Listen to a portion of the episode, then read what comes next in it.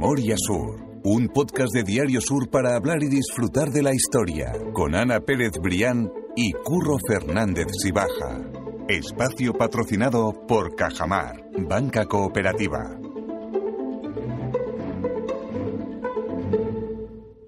Hola Ana, ¿qué tal? Hola Curro, buenos días. Voy a empezar el, el episodio de hoy hablando de un mensaje que me ha llegado de una seguidora que se llama Carmen. Y es que me preguntaba eh, sobre gastronomía, digo, es mi tema. Claro, esto tenía que ser. Tenía que ser- gastronomía e historia, bueno, Exactamente, yo me- perfecto, me hago perfecto para ti. Exactamente. Decía que en un capítulo hablamos de cuáles eran esos restaurantes que tenían eh, como una catalogación menor a la estrella Michelin, pero que igualmente eran interesantes a nivel gastronómico, y eran los soletes de Repsol. Lo digo porque si quien quiera buscarlo, simplemente ponerlo en Google y le va a salir ya la página web. Y Pero era una consulta Repsol. que no tenía nada que ver con Dice nuestros que- podcasts. Dice que ¿o lo sí? hablamos en un capítulo, y yo no recuerdo Ajá. eso. Pero Pues como no fuera en Con- el de los hoteles de calle Lares, los restaurantes... Bueno, es que aquí hablamos de tantas cosas, sí, exactamente. total. Con lo que tú y nos enrollamos puede ser perfectamente. Bueno, duda resuelta para Carmen. Soletes. Eh, exactamente, solete de Resol. Ella igualmente eh, dice que nos escucha y que nos agradece muchísimo que la manicemos los ratos. Y... Qué bueno, y además nos da la impresión, tenemos que ver los datos, pero nos da la impresión de que últimamente ha crecido Sí. mucho. Así que desde aquí, gracias. Sí, sí, gracias también a los que nos han ido acompañando, como son el caso de Víctor Heredia, Fernando Alonso, Maripe Palara. Y hoy también, por supuesto. Hoy repetimos, hoy tenemos un invitado repetido porque sabemos que gusta mucho y además tiene una historia chulísima que contarnos. Totalmente. Además, alguien que cada vez que viene, lo estamos hablando antes de empezar también, eh, sube la escucha. Arrastra, arrastra. La- Las historias que nos trae siempre son interesantes. Y él es Jesús Hinojosa. ¿Qué tal, Jesús? ¿Qué tal? Muy Compañero, bien, buenas. bienvenido. Aquí Estamos dispuestos a... Que no te creas tú que hay que pedir cita aquí con este señor, ¿eh? Oh, por Dios. Le tengo que decir, a ver, Jesús, ¿cuándo puedes venir a nuestro podcast? Nada. No, pero he de decir también que siempre le encanta venir. Sí, sí, son La, facilidades. la verdad que sí, se pasa bien. Que por cierto, tenemos que darle la enhorabuena. Eso, eso, lo tenía aquí apuntado Oh. yo también, porque reciente, no, recientísimo, vamos, estamos grabando esto un martes, eso fue este fin de semana pasado, si me equivoco, ¿no? Es medalla de oro de la Congregación de la Divina Pastora, ¿verdad? Si no Sí, me sí. equivoco. Bueno, muchas gracias. Me vaya a sacar los colores. Hombre, No, no, pero. Jesús, hay que darte la enhorabuena porque de verdad yo conozco pocas personas, y te lo ponía en Twitter cuando te felicité, y es verdad, no es porque estés delante, tan entregadas, cuidadosas, y iba a decir profesional, pero no es profesional, la, devoción y el cuidado y el mimo eh, con el que hace todo lo relacionado con, la Divina Pastora. De verdad que es admirable y no me imagino nadie que merezca más ese reconocimiento que tú, compañero. No, yo muchísimas gracias porque, bueno, al final es cariño que se recibe, pero la verdad que le causa a uno un poco de, de apuro, ¿no? Eh, Estar así un poco en, el- Bueno, en la, mereces en la también. palestra, pero vamos, ya está. La verdad que un- para mí es un privilegio poder servirla y poder servir a toda la familia de allí de Capuchino. Son ya 30 años. 30 años, además, de verdad. y Eh, además también tengo que decir pasa. muchos días que a lo mejor a costa de su descanso, Absolutamente. a lo mejor que lo llamo, que me equivoco, digo, Jesús, te- no, es que estoy aquí con la pastora porque estamos haciendo todo, todo, desde las flores hasta todo. Bueno. Absolutamente todo. Una persona entregada que, que se lo merece de verdad. Pues Y además, Jesús, tú también viste a la imagen, ¿verdad? Sí, O sea, que eso sí. es doble emocionante, imagino. Sí, por- prácticamente sí, con 16 años, vamos, por eso llevo 30, vaya, porque, bueno, la persona, en este caso Rafael Gómez Marín, que la vestía en aquellos años, de principio de los 90, bueno, pues por tema de diabetes perdió la vista y, bueno, prácticamente me tuve yo que un poco a- auxiliarlo y, y- y reemplazarlo un poco precipitadamente, pero bueno, ahí, ahí seguimos y la verdad que muy agradecido, la verdad, muy agradecido por todas las muestras de, de cariño. de Bueno, te lo mereces, te lo mereces. Qué bueno. Pues hoy vamos a contar una historia muy chula y ya nos metemos eh, con, con la cabecera que va a dar paso al, al episodio. Y es que vamos a contar cuál es el secreto que guardaba o que se guardaba dentro de la imagen de la Divina Pastora.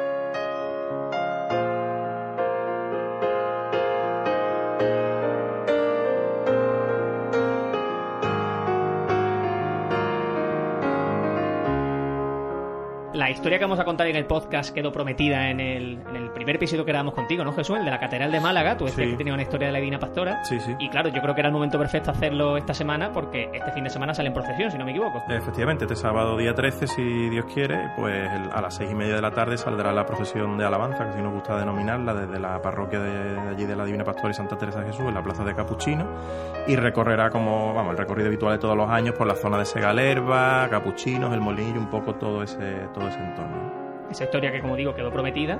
Y Sí, me acuerdo que nos dejó el caramelito, Eso, ¿te acuerdas? Y dijimos, aquí Sí. tenemos que, que- que volver de nuevo para que nos cuente esa historia fascinante del siglo XIX, relacionada además con una de las grandes familias de Málaga que, que la vincula a la Divina Pastora. Eso es. A mí sí me gustaría que eh, contaras para empezar y poner un poco en situación que nos hablara de la imagen de la Divina Pastora, porque una imagen que ha sobrevivido a, a la, a la quema del 1931, a la guerra civil, o sea que Ujú. una eh, Sí, imagen en- bastante antigua En, realmente. en Málaga, bueno, como se sabe, bueno, el patrimonio patrimonio eh, artístico de Sacro en este caso, bueno, pues sufrió bastante con la- las quemas del año 31 y luego con la guerra civil, ¿no? En este caso, todo lo que es el, el patrimonio, digamos, artístico de la iglesia de la Divina Pastora, bueno, eh, como al lado estaba lo que se le sigue diciendo todavía hoy, el cuartel, ¿no?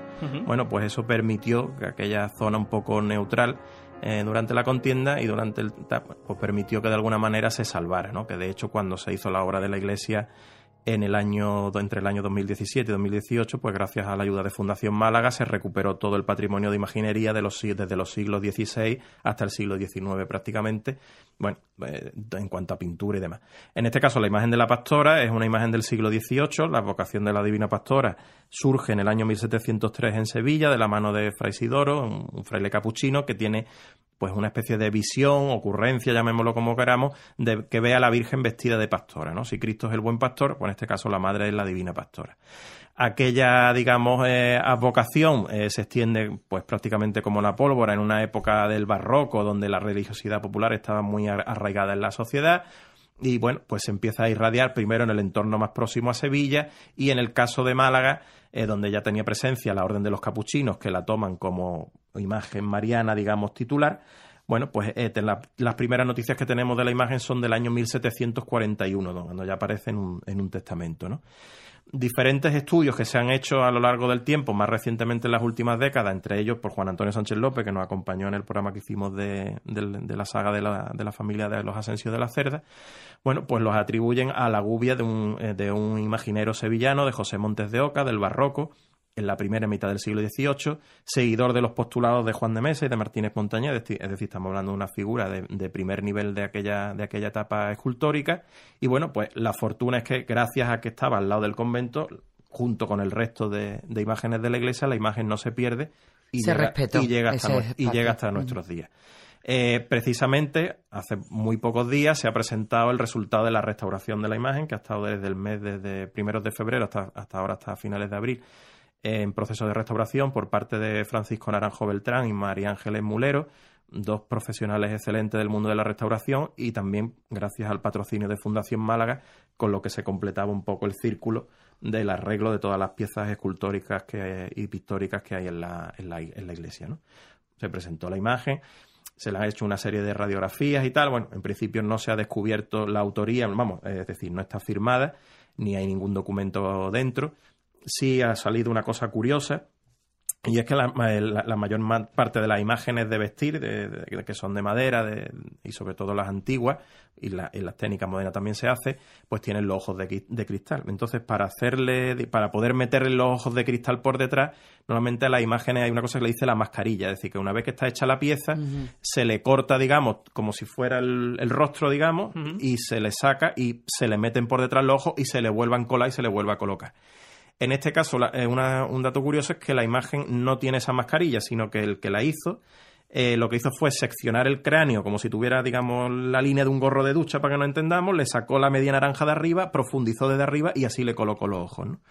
Entonces, bueno, es una técnica escultórica, la hemos in- intentado comparar con otras piezas de Montes de Oca, eh, en este caso hasta ahora estamos en, proceso todavía de investigación, para ver si eso nos da alguna señal de que efectivamente, aunque por estilismo... Sí, para adaptarla perfectamente. Aunque por estilismo, vamos, casi 100% corresponde a la, a la obra de, de Montes de Oca porque los rasgos del rostro, las manos, es decir, hay grafismos que repiten todos los escultores del siglo, vamos, y más los, los antiguos, ¿no? Es decir, que cuando tú ves una obra, hay muchas obras atribuidas pues a Pedro de Mena, Martínez Montañeta, que tienen los, que aunque no estén documentadas, pero tienen los grafismos claros y meridianos Lo que se de dice la firma. Eso, de lo que, Sí. de lo que solía La firma hacer, del ¿no? trabajo. Efectivamente. Y ya te digo, esta imagen, bueno, pues tiene eso, eh, prácticamente casi 300 años y bueno, ence- encerraba hasta el año 2010 una Que es de lo que vamos a hablar hoy. una historia curiosa. Esa es la historia de la Divina Pastora, por poner un poco de contexto y que Eso la es. gente también conozca la imagen y la historia detrás de la imagen. Pero hoy nos vamos a detener, el primer paso, en 1942, ¿verdad? Justo después Ujú. de la Guerra Civil, porque hay una mujer que es la que vestía a la Virgen y que en ese año ya se iba a jubilar, por Ujú. decirlo de alguna manera, iba a dejar de vestir a la Virgen. Y ahí es donde arranca esta historia, que si quieres ya vas continuando tú y vamos, vamos Sí, avanzando en ella. eh, nosotros teníamos constancia, eh, no solo, digamos, de, de tradición verbal, sino incluso imágenes de fotografías que existen, de que la imagen en los años 40 se revistió de, de paños encolados. Esta es una imagen, bueno, de maniquí. eh, eh, la gente se puede hacer una idea, bueno, pues tiene un cuerpo, la forma del cuerpo, tiene sus piernas y demás, y se reviste encima, ¿no? Con su enagua, el vestido, el manto, hasta que configura un poco la estética, la iconografía de una, de una pastora, ¿no?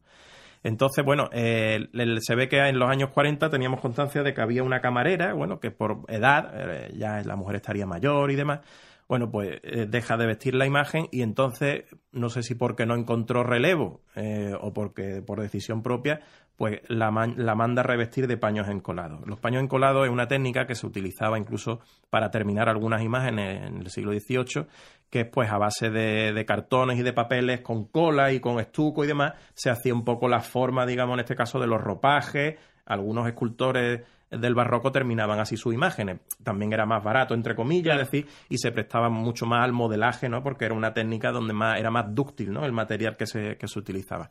En este caso lo que se hace es que, bueno, que se, la imagen, pues efectivamente, se reviste con esos paños encolados y bueno, se le da ese aspecto de, de, talla del vestido de la, de la imagen tal y que cual, y así queda, ¿no? En, en esa etapa en la que, bueno, eh, tenemos que recordar que después de la guerra, eh, la congregación hoy felizmente ya en el año desde el año 48 recuperada, pues está desaparecida, como otras muchas cofradías, bueno, pues la gente se, se, quitó de en medio por, las por razones obvias, ¿no?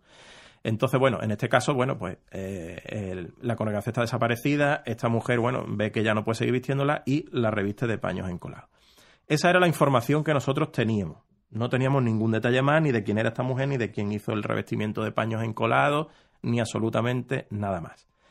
Y de ahí ya vamos al año 2010. Eso es, se ha dado un salto en el tiempo porque en el año 2010 eh, entiendo que en un momento de restauración o de algún tipo de... No, fue más sencillo que todo eso. Eh, la imagen, bueno, eh, tiene varias, digamos, varios momentos del año en los que baja, digamos, del camarín en el que se encuentra durante todo el año presidiendo la iglesia. Uno, evidentemente, es para la procesión como la que hay este sábado. Otro en el momento del besamano, veneración que tiene el último fin de semana de Adviento en diciembre. Y hay un momento que es tradicional desde hace casi ya más de 40 años, que es el momento de la presentación de los niños en la festividad de la Candelaria. En torno al 2 de febrero, bueno, se conmemora la presentación del Niño Jesús en el templo, y bueno, y muchísimas imágenes marianas tienen ese momento en el que se, bueno, pues las familias van, acuden con los recién nacidos, con los recién nacidos para que los bendiga. para que la Virgen los bendiga, esto se hace en muchos sitios. En nuestro caso, la imagen, bueno, pues se dispone, eh, en este caso, en un trono, digamos, un sillón de tipo realeza, para significar un poco la realeza de la Virgen, y se retira de una especie de banqueta en la que se encuentra, digamos, el cuerpo, o sea, donde está sentado durante todo el año. Ese año, no me preguntéis muy bien por qué, porque tampoco sé deciros una razón especial, pero bueno, eh, se le da, se quita de esa zona y bueno, si nos ocurre un poco inspeccionar la imagen para ver si está correctamente por dentro, en fin y tal y que cual. Y descubrimos, bueno, descubrimos, vimos, por eso ya lo sabíamos, que tiene en la parte inferior, digamos, tiene un orificio bastante grande donde posiblemente ahí se acoplaría algún tipo de espiga o de madera para sujetarla a algún tipo de, roca, de banco, en fin, donde, donde, hubiera estado la imagen hace ya décadas, ¿no? Y me da por mirar dentro del orificio, es así Como buen periodista. Es así de simple, vaya. Y entonces, eh, bueno, pues me percato de que hay un sobre, o un, bueno, en este caso no vi lo que era, vi que había una, especie de, una PC de papel. Claro, evidentemente yo me puse atacado de los nervios. Hay, porque, hiperventilar, ¿no? Porque yo, bueno, yo lo que el primero se me pasó por la cabeza es que pudiera ser tratarse de algún documento del siglo XVIII donde viniera la autoría, la autoría, de la imagen, evidentemente, ¿no? Bueno, eh, eso evidentemente era, era poco probable porque un papel desde el siglo XVIII era difícil que aguantara en buenas condiciones durante tantos siglos. ¿no? Pero bueno, eh, con mucho cuidado porque no se llegó a desmontar en ningún momento lo que es la, superficie exterior del cuerpo. Bueno, pues con unas pinzas, no me acuerdo muy bien cómo se hizo, se extrajo ese sobre. Y ese sobre tenía a su vez tres documentos. El sobre, eh, bueno, eh, eh, tenía, bueno, el sobre era curioso porque el sobre venía con el, con el sello de la falange, bueno, estamos hablando... Sí, sí, claro. Sí, bueno, claro, estamos hablando de una época. De una época, ¿no? De la década de los 40. Efectivamente, y decía, bueno, algo así como dedicado a la Virgen de la Pastora, ¿no? A la Divina Pastora, tal y que cual. Entonces, en esos, esos tres documentos, que afortunadamente, bueno, ya no se han vuelto a introducir dentro de la imagen, los tenemos allí enmarcados un poco en la congregación, uno de ellos era el que respondía, bueno, los tres responden efectivamente al tema de la historia de los paños encolados. Es decir, esos, ese sobre, se le, ese papel de documento se le tuvieron que introducir a la imagen, pues los primeros, posiblemente en los primeros días de junio del año 1942. Hay un primer documento, que es el más, mm, bueno, el más relevante de, de todos, que está firmado el 29 de mayo del año 42, y lo firma, y aquí ya ponemos nombre a esa camarera que nos habían contado que ordenó revestir la imagen de España Incolado, es Ana María Grun. ¿Vale? Ana María Grun Rodríguez. Esta señora eh, dice, bueno, pues textualmente en ese documento, después de haber vestido a mi amadísima divina pastora desde la edad de 10 años, es decir, era una, era una niña, en que ayudaba a sus camareras, y aquí vienen nombres propios ya más, de más peso todavía, Felisa Gruncerero y Adelaida Lengo, que en gloria estén, hoy que cuento con 65 años, he vestido por última vez con todo el cariño a mi señora, que va a ser vestida de talla, habla vestida de talla, los paños encolados por el, el gran artista don Francisco Palma. Ponemos ahí otro nombre, es decir, ya sabemos quién hizo el tema de los... Paco Palma fue el que Paco hizo los- Palma Burgos fue el Madre que le hizo bueno, los, pues los- mal, ¿eh? los paños los paños encolados. Y habla aquí de que han cooperado pues María Luisa Lu- Lu- Welling de Heredia, Antonio Prat, Ger- bueno, es decir, una serie de personas aquí ya, bueno, y habla aquí, con- hace como un pequeño poema. Es decir, por los datos que nos da y de- atando cabos, bueno, pues efectivamente da un nombre de Felisa, el de Felisa Gruncerero, que es una hermana de la eh, conocida De la insigne Trinidad y de la Grun que de aquí mi compañera Ana Perebrián ha escrito tanto y tan bien eh, de Trinidad Grun, ¿no? Entonces, bueno, eh, pues ahí ya sabemos que esta señora era sobrina, en este caso, de Trinidad Grun, porque, eh, bueno, y ahora os cuento un poco más, sus padres en este caso eran Constantino Grun Cerero, que era otro hermano de Trinidad Grun, y Josefina Rodríguez Moreno. Eh, bueno, eh, ese primer papel, digamos, ya nos responde a algunos, bueno, a los principales interrogantes, digamos, de- del tema, pero había dos documentos más dentro, del, dentro de ese sobre. Por un lado, un documento de las monjas clarisas, eh, bueno, es un documento muy cariñoso, digamos, de plegaria, digámoslo así, de, de las monjas hacia la imagen. Tenemos que recordar, por hacer contexto, de que eh, todavía permanece junto a la parroquia el monasterio de Mares Clarisas. Cuando los capuchinos se marchan del barrio de Capuchino, al que dan nombre eh, a- a- en el año 1835 a raíz de la desamortización de. Mendizábal, aquello, esa, la zona del convento y de la iglesia queda un poco pues en desuso, evidentemente, e incluso peligra en algún momento dado su estabilidad a nivel arqui- arquitectónico, en fin, son años muy difíciles y queda incluso algún fraile exclaustrado que se queda por allí un poco al culto de la, de la pastora, o al cuidado, mejor dicho, de la pastora.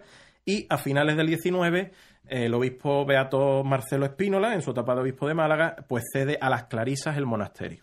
Pero Marcelo Espinola, que era obispo de Málaga, cuando se inaugura Calle Larios, fue el Eso, encargado de cortar la cinta. Efectivamente. También efectivamente. ha, ha sonado su nombre aquí en el podcast. Sí, sí, sí, fundador del Colegio de las Esclavas. Eso es. Efectivamente, pues este hombre fue el que eh, le cede a las clarisas, porque las clarisas tenían antes el convento en el entorno de la catedral, eh, por la zona, digamos, el de Molina Lario, por esa zona, la- mm, por la zona del patio de los Naranjos. Y, de, y desde ahí, bueno, pues eh, ellas se trasladan a finales del 19, donde hoy todavía, todavía existen. Que este hombre, además, luego, eh, del que conservamos una reliquia, aparte de fundar las esclavas, como hemos mencionado, bueno, pues eh, fue luego arzobispo de Sevilla Sí, y además tuvo una gran relación también con el tema de la Divina Pastora, era muy devoto también y predicó en la Divina Pastora de Cantillana, es decir, que todo un poco se, se hila, ¿no?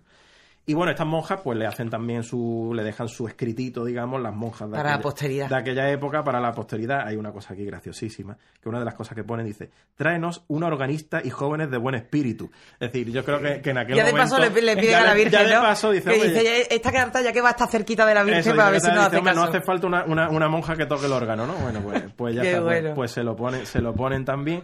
Y bueno, ahí dicen, te queremos muchísimo, tus claras, tal. Hay que, eh, lo- en lo- durante mucho tiempo aquello se denominó la iglesia de las claras, vamos. Sí. Claro. Y esta carta la firman el 31 de mayo del año 42, es decir, dos días después de la carta de, eh, de en este caso, de Ana María Grun. ¿no? Claro, que también te hace pensar que fue algo premeditado, o sea, que fueron Claro. pidiendo que escribiesen Estaba algo. todo organizado, Claro, idea. es como una especie, como una especie de primera piedra. Eso es. Claro. eso no, es. pero una especie de Sí, es como decir, oye, le vamos a meter esto para claro. el que lo lea dentro de, bueno, pues al final efectivamente pasaron 60 años, 70 casi años, 60, efectivamente, 70 sí. años, pues que se acuerde de nosotros y vamos, vamos a hacerlo, ¿no? Entonces, bueno, eh, Y que cuando existan los podcasts no hagan un podcast, Ese- ¿no? Efectivamente. Bueno, vamos a revelar más secretos. Cuando se arregló la iglesia de, en este caso la iglesia de la Pastora, con ayuda del Ayuntamiento de Málaga, en el año 2018, bueno, pues se metió en una cápsula del tiempo.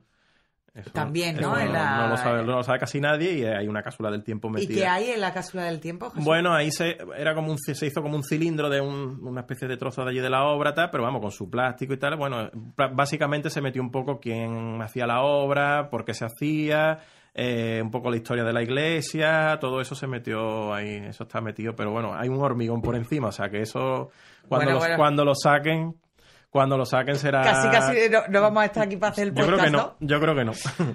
Así que, pero Qué bueno, pero esas cosas Pero hacer Pero, muchísima ilusión. Mira, hablamos hace unos capítulos del tema de María Pía, ¿no? De esas memorias que ella escribía hablando de su abuelo, en este caso Manuel Agustín Heredia, su familia, que Mm. yo creo que aunque sea algo incluso personal, que no tenga una relevancia histórica, que está bien dejar por escrito Claro, eh, de- de hecho, costumbres, de hecho, él- eh, ella, no te- ella no hizo esas memorias eh, con, Eso con la intención eh, eso de publicarlas. Yo, eh, es más, yo creo que, que, mm, no sé, yo ya que me he leído el libro, hasta qué punto le hubiera gustado que, Que se todas que esas se supieran cosas Se que se hablaban, claro, Claro. que se hablaban en las mesas de camilla, Claro, claro. En, lo- en las salas de estar de, bueno, de las grandes, de las grandes y de las pequeñas familias, por los asuntos de familia, ¿no? Pues el tío tal, bueno, pues que mm, tiende a esto, la- pero claro, es que las memorias eran tan deliciosas que, que era imposible no... A mí también Que, por me- cierto, ha sido una de las grandes peticiones en la Feria del Libro, Eso es. en la caseta de Argubal, En muchísima Argubal. gente, eh, bueno, pues fascinada por el podcast que hicimos con, con Fernando, pues se ha acercado para eh, pedir las memorias de María Pía Heredia, pero eso siempre está muy bien. Siempre hay que dejar testimonio por escrito De los momentos históricos, sí. Sí, sí, sí, sí.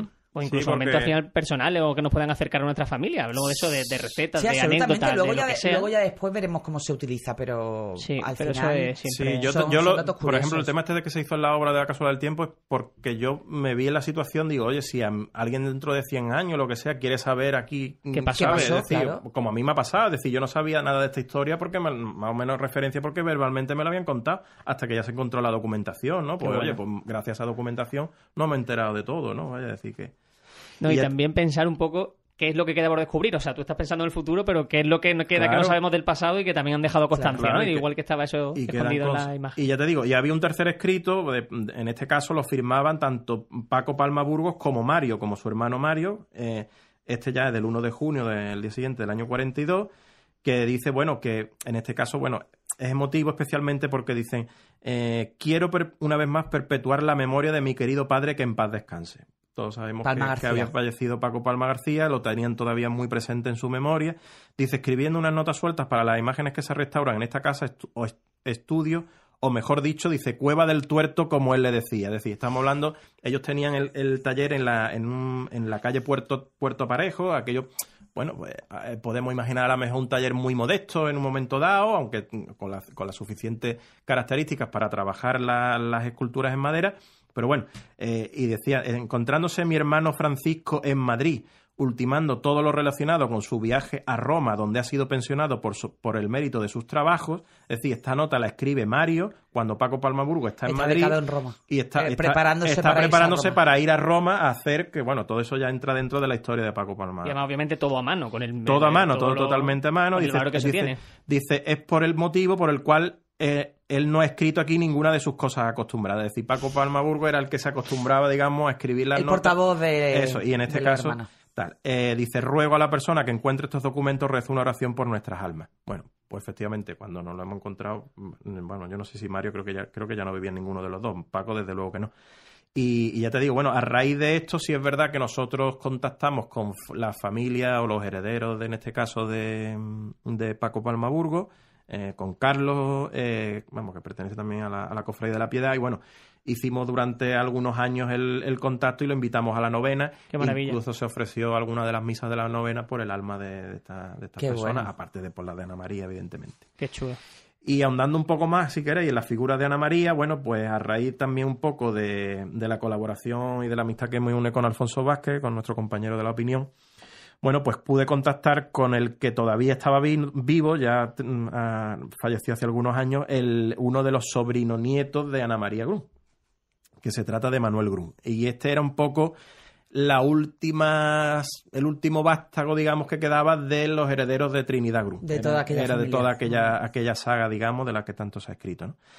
Y bueno, pues este hombre, la verdad que tuve suerte porque él que tuvo una relación muy estrecha con, con, Ana, Ma- con Ana María Grun, porque eh, eh, esta mujer, eh, bueno, él, eh, cuando, eh, eh, cuando este hombre tenía, era, era muy joven, pues prácticamente eh, le- lo dejan, vamos, casi niños lo dejan al, al cuidado, una de las un tal lo dejan al cuidado, al cuidado de ella, ¿no? Y él relata, bueno, pues que, que Ana María Grun nació en el año 1877 y que falleció en 1956, es decir, que eh, casi unos 10 años después de que sucediera lo de los paños encolados, con 79 años de edad la mujer fallece. Y este hombre eh, nos cuenta que esta mujer era hermana de un abuelo suyo y que por lo tanto era su tía abuela y que eh, convivió eh, con ella entre el año 41 y el año 56, es decir, cuando sucede esto de los paños encolados. Sucede toda esa historia. Él tenía 15 años cuando falleció, eh, se edu- él- ella se educó en el Colegio de las Esclavas, ahí hay también una relación con, eh, con las monjas estas de Beato Marcelo Espínola, y vivió de, eh, de joven en, en Hoyo de, en Hoyo De de, Espartero. de Espartero. Claro, es que ahí estaba la casa familiar. Efectivamente. Ahí estaba la, la casa familiar que Trinidad Grun hereda de su de su familia. Ah, vale, vale, vale. Pues entonces, entonces viene por ahí. Y aquí viene un dato curioso. Esta mujer, bueno, que nos la describe, vamos, con muchísimo detalle, pues era bajita, delgada, con el pelo blanco recogido en un pequeño coco, vestida casi como de hábito, de negro, con falda recta hasta los pies, una chaqueta ceñida en la cintura y con cuello de tirilla cerrado siempre. Qué bueno. Que te la- puedes imaginar, la- el hombre, claro, el hombre Sí, la vivió sí. hasta los hasta los 15 años, bueno, pues la- pero tenía una, una imagen, per- vamos, Viva, per- totalmente. viva de, de- de esta señora, ¿no? Dice calzaba zapatos abotinados de pequeño tacón, medias tupidas negras y un bolso del mismo tejido que su ropa, confeccionada a mano de cordones. Bueno, nos dice que era una señora, una mu- mujer muy piadosa, Sí, sí, muy beata. muy, ligada a la iglesia y eh, nos da un, un par de datos que, que vienen a colación con el tema de la historia de la pastora. Uno es que per- eh, pertenecía a la Orden Tercera de San Francisco. La Orden Tercera de San Francisco, eh, que existe, por- está repartida por varios sitios de, España, vamos, en este caso de la cristiandad, es en la rama seglar de la Orden de los Franciscanos. Cuando aquí los capuchinos eh, se marchan en el siglo XIX, eh, y sobre todo también en principios del XX, es la Orden Tercera la que de alguna forma se hace cargo, o bueno, de, de- de que no se pierda el culto en la, en la iglesia. De hecho, cuando se hizo la cuando se hizo la obra del año 2018, una de las cosas más curiosas que aparecieron fueron unas pinturas murales en una de las bóvedas, en la, en la bóveda de una de las capillas, donde representan la visión del carro de fuego de San Francisco. Esto es una cosa muy singular porque, bueno, estamos acostumbrados a las pinturas murales de la Málaga del 18 en la fachada, simulando elementos arquitectónicos, pero en este caso era algo figurativo en la escena esa. Y en esa capilla, donde ahora se ha colocado la imagen de San Francisco, apareció una bóveda, una cripta. Es la única eh, capilla de la iglesia donde hay bóveda. Estaba colmatada de escombros y se decidió dejarla así, ¿no? Pero bueno, eso nos hace ver que aquella era la capilla de la Orden Tercera de San Francisco. Esta orden de seglares, es decir, personas, eh, digamos, religiosas, pero no, no tienen, harían sus votos, pero no son, digamos, consagradas a nivel religioso, bueno, pues, eh, digamos, fomentaron mucho el que se perpetuara el, el culto en, allí en la iglesia. Y ellos fueron los promotores en el año 21, y además este hombre se acuerda de que su, su tía abuela, en este caso, era una de las, de las promotoras, de colocar el monumento a la Inmaculada Concepción en la Plaza de Capuchino. Es decir, eh, el monolito que hoy preside todavía la Plaza de Capuchinos con, de mármol presidido por una Inmaculada se coloca en el año 21 y esta mujer pues fue una A de instancias de la orden. de la orden de la, de la orden tercera. En concreto se inauguró el 4 de octubre de ese, de ese año coincidiendo con el, el sexto centenario de la, de la fundación de la orden. Y lo, y lo dice, dice aquí, quedó inaugurado tras una misa que se ofició en la iglesia por el ya santo, el obispo Manuel González. Es decir, incluso hay curiosidades de alguna forma de que este monumento, por lo visto, lo hicieron en Francia, lo trajeron por mar, y yo siempre lo escuchaba y que por lo visto lo trajeron en un carro que costó, como pesaba mucho, pues Claro. es metálico, pues es fundición, pues costó Vaya, mucho en Francia igual que la Fuente de las Tres Gracias, por ejemplo. Efectivamente, en aquella, sí, en aquella época, en aquella se, se encargaban mucho allí. Se encargaban ahí. Totalmente. Bueno, pues ahora también tenemos la respuesta a por qué cada episodio con Jesús funciona tan bien. Porque sí, bueno, es fantástico. Medalla de oro de la congregación de la Divina. Pastora reciente, ¿verdad? ¿Verdad? Pero es que estamos viendo que hay mucha historia Una enciclopedia, Jesús. Bueno, ya sabes que aquí esto nunca es el último, ¿eh? No, no, no, no debe serlo. Eh, no, no. Eh, de verdad que da gusto, que mil gracias, Jesús. que Nada, lo pones siempre muy fácil. a vosotros. Oye, que vaya bien la procesión, está. pues, como gracias. la gente empezará a escucharlo entre viernes por la noche y sábado por la mañana, que vaya Pues bien la procesión que dentro de un ratito. Invitarlos a, a que eso, a que, a que asistan a la salida procesional de este sábado. Tenemos la, la misa, digamos, de, de la función principal solemne el domingo a las doce y media. Y bueno, y la coronación canónica también hay que decirlo. Que, bueno, Dilo, dilo, eh, Jesús, que tú lo puedes decir. Que la imagen, bueno, pues eh, eh, gracias a Dios, bueno, después de un proceso, bueno, pues pues ya se ha anunciado públicamente que ya tenemos la aprobación del decreto de, de la coronación canónica. que se concede a, a pocas imágenes y sobre todo a aquellas que tienen una historia devocional a sus espaldas dilatada, como es este caso.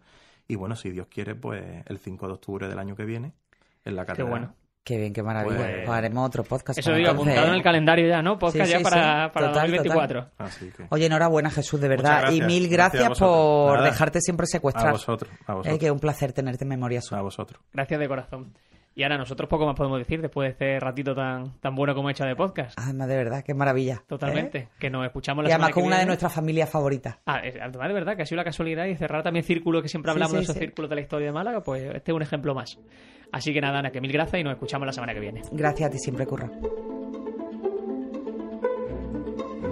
Memoria Sur es un podcast de Diario Sur. Escucha un nuevo episodio cada semana en iVoox, Spotify, Apple Podcast y consulta las referencias de este episodio en diariosur.es.